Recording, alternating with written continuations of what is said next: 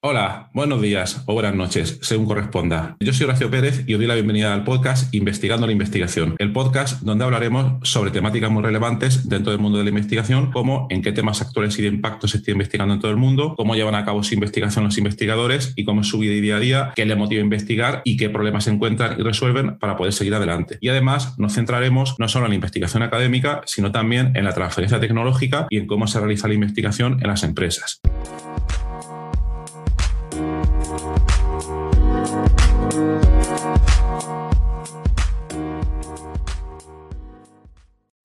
Hola, hoy es viernes 11 de marzo de 2022 y hoy tenemos el segundo episodio del audiocurso sobre escritura de artículos científicos.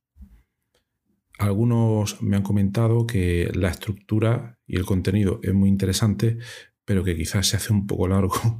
Entonces eh, vamos a tratar de condensar un poco las ideas comentadas porque ya sabemos que todos tenemos muy poco tiempo. En el anterior y primer episodio eh, estuvo en torno a 30-35 minutos, entonces hoy voy a tratar de condensar un poco más las ideas de este episodio y bueno, ya sabéis, eh, luego haré un episodio, os pondré algunos ejercicios para que practiquéis estos conceptos y luego habrá otro episodio donde responda algunas de las dudas si las planteáis sobre todo el contenido que os voy a comentar hoy aquí. Muy bien, pues vamos a por ello. Este es el segundo episodio. Eh, recordar que en el primer episodio lo que vimos, para los que no lo hayáis escuchado, y si no lo habéis escuchado, pues tirad a ello, escucharlo primero, si no va a ser un poco difícil seguir un poco el hilo, os lo recomendaría, ¿vale? El primer episodio eh, comentábamos brevemente los siguientes puntos, por qué es importante publicar y sobre todo entender cuál es la comunidad científica dentro del área en la que tú estás. Y entonces comentábamos que era muy importante entender los principales retos de tu área, quiénes son los grupos investigadores top, cuáles son las revistas y congresos de tu área donde se publica y luego entender muy brevemente cómo funciona el proceso de publicación en journals. Bien, pues hoy lo que vamos a ver es eh, cómo una vez se entienden los conceptos anteriores, vamos a comentar cómo planear cómo va a ser tu artículo.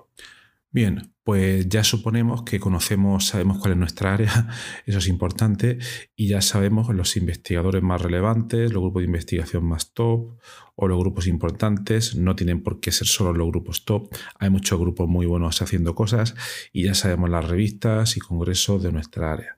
Vale, entonces el siguiente paso de cara a planificar cómo va a ser nuestro artículo es entender cuál es la estructura o las estructuras más comunes en las cuales se esquematizan o planean los artículos dentro de nuestra área. Vale, ¿cómo lo hacemos? Pues bien, como en el paso anterior ya sabemos, por ejemplo, cuáles son las revistas o congresos top y ya sabemos eh, nuestra área clave, lo que haríamos sería realizar una búsqueda de eh, artículos relevantes en nuestro área, que es lo que hemos comentado en el episodio anterior. Pues bien, una vez hemos, hemos realizado esa búsqueda, nos tendremos que parar un poco y seleccionar, por ejemplo, vamos a suponer que eh, de esas revistas más importantes, eh, seleccionamos 10 artículos relevantes. Entonces, a partir de ahí, que sean obviamente de diferentes revistas, para no estar un poco eh, demasiado predispuestos al esquema que es utilizar una única revista, pero entonces ahí nos fijaríamos, cogeríamos esos 10 artículos y los examinaríamos con atención para ver eh, cuáles son las estructuras más comunes de esos artículos. ¿A qué me refiero con estructuras más comunes? Bueno, la estructura de un artículo es cómo se esquematiza. Es decir, por ejemplo, una de las estructuras típicas son, primero, tenemos una, introducción y en la introducción lo que se comenta es cuál es el problema que estamos trabajando, eh, luego ah, qué soluciones se han propuesto por otros investigadores, eh, un breve resumen de la idea que queremos proponer nosotros y cómo vamos a llevarla a cabo. Luego una parte donde describimos los métodos que se han utilizado para desarrollar esa idea que tenemos. Luego más tarde una parte de resultados donde con esos métodos, qué resultados se han obtenido en ese trabajo de investigación. Luego más tarde una parte de discusión donde eh, comentamos los resultados obtenidos, qué conclusiones más relevantes se extraen, etc. Y luego una parte final de conclusiones y próximos o futuros pasos.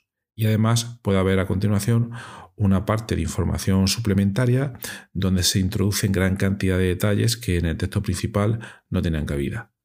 Eso es a lo que me refería con la estructura, con cómo estructurar tu artículo. Esta es la estructura típica que eh, yo creo que os puede valer en, la, en gran parte de los casos, en diferentes áreas de investigación, pero no siempre tiene por qué ser así.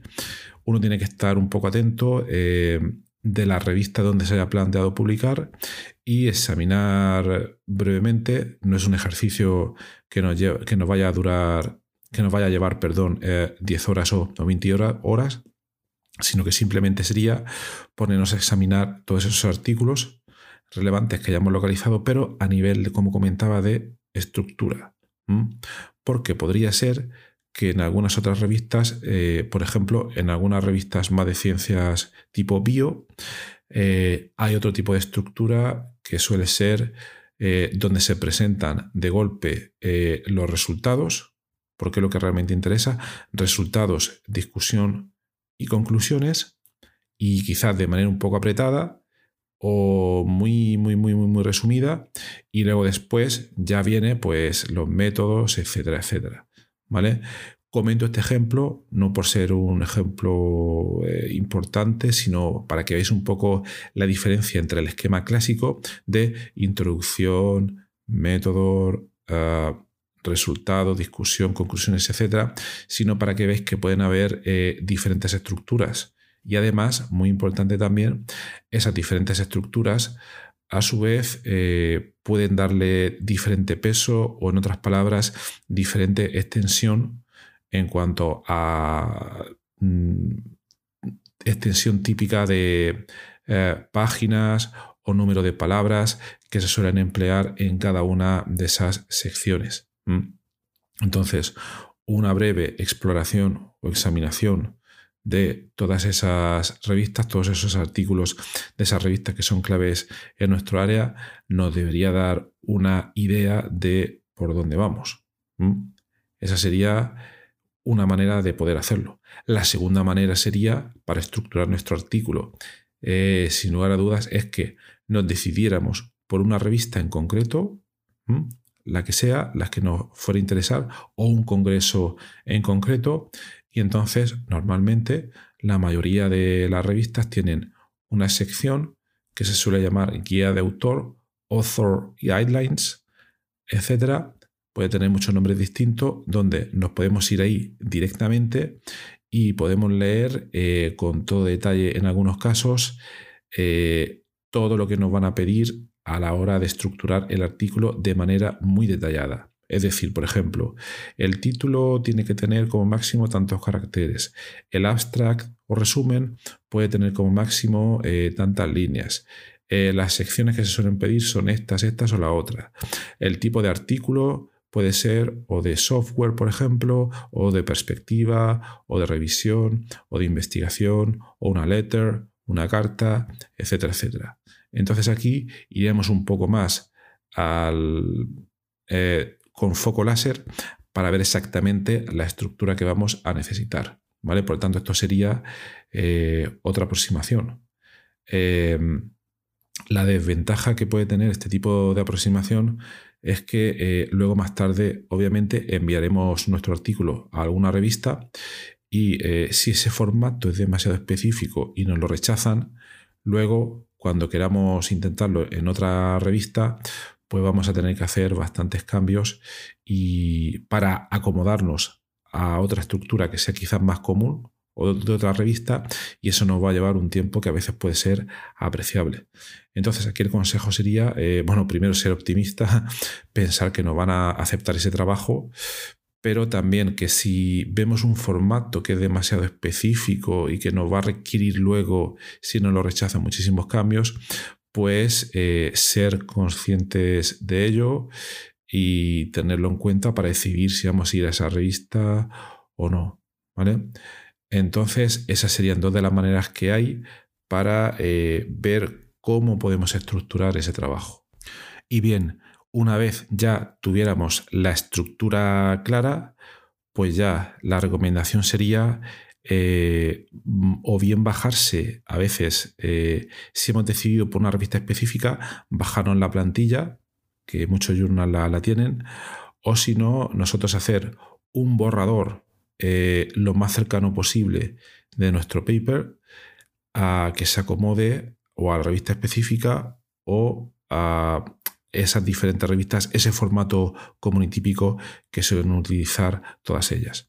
Y una vez que tuviéramos ese borrador estructural, eh, mi recomendación sería lo que hace muchísima gente es asignar para cada una de las partes, por ejemplo, introducción, eh, voy a asignar 3.000 palabras, o dos páginas o tres páginas a un tamaño de fuente y espaciado determinado, etcétera, pero por decirlo de otra manera, preparar un poco la extensión para centrarnos un poco de lo que vamos a necesitar.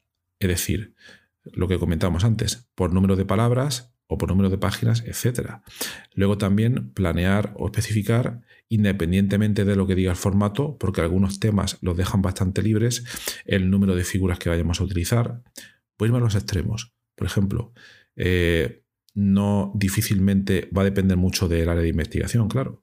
Pero eh, si vamos a necesitar figuras, pues escoger un número razonable, 3, 4, 5, etcétera. Esto obviamente, como digo, va a depender muchísimo del caso, pero no irnos a casos donde pensemos poner 30 figuras. Pues eso es un disparate normalmente, a menos que la revista no lo pida de manera explícita o porque el trabajo lo requiere. Y también valorar si esas figuras, al ser tantas, si las vamos a dividir entre aquellas que van al cuerpo principal del paper y aquellas otras pueden ir al material suplementario. Eh, ¿Qué es el material suplementario? Es una especie de cajón desastre donde toda la información que es importante de nuestra investigación, pero no es esencial para el hilo conductor de nuestro trabajo, pues la ponemos en otro, en una especie de apéndice o anexo, donde la volcamos toda y ahí normalmente no tenemos restricciones de ningún tipo, aunque hay que decir que depende de la revista, y normalmente vamos a poder volcar toda esa información adicional que no cabe en el cuerpo principal del paper. Y bueno, hasta aquí este segundo episodio del audiocurso sobre escritura de artículos científicos. Eh, hoy hemos comentado muy pocas cosas. Habéis pedido que estos episodios sean un poco más cortos y esto es una muestra de ello.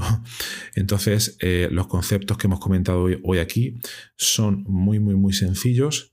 Entonces, lo que os propondría como ejercicio sería que eh, cojáis en vuestra área de investigación y efectivamente os decidáis, ya que conocéis de haber al haber hecho los ejercicios del episodio anterior, cuáles son las revistas clave eh, en vuestra área, etcétera, etcétera, que o bien escojáis una serie de revistas y de vuestra área y examinéis un poco el formato o estructura de los artículos que se pueden que se suelen publicar ahí y que esa, las ideas que obtengáis o conclusiones las apuntéis en, en un documento eh, no más de una página o media página incluso, ¿vale? Eh, primero la estructura y luego las extensiones típicas que suelen tener esas secciones. Y que a partir de ahí creéis un primer borrador, aunque sea a nivel estructural, del artículo que penséis eh, enviar a esa revista. Ese es el ejercicio que os pondría. ¿Vale? Entonces, os recomiendo muchísimo que lo hagáis. Y nada, si tenéis dudas, ya sabéis, podéis contactar conmigo a través de las notas del programa, ahí está cómo contactarme, o comentar a, través de nuestra comunidad de Discord. ¿Vale? Bueno, pues espero que os haya sido interesante y nos vemos en el próximo episodio. Muchas gracias y que tengáis un buen viernes y un excelente fin de semana. Hasta luego.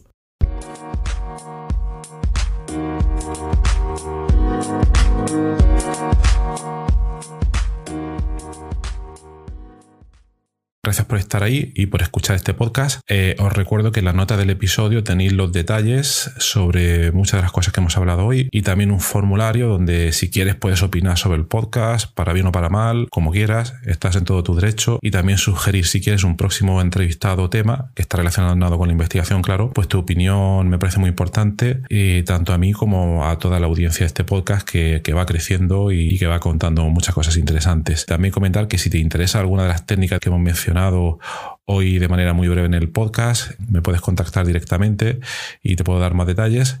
Y por último, si te ha gustado, te agradecería muchísimo que lo recomendases a quien veas que le puede interesar y difundirlo por las redes sociales o donde sea. Y nada, y si estás en Apple Podcast, eh, pues ponernos ahí cinco estrellas o cuatro como quieras. Siempre viene bien. Muchas gracias. Hasta luego.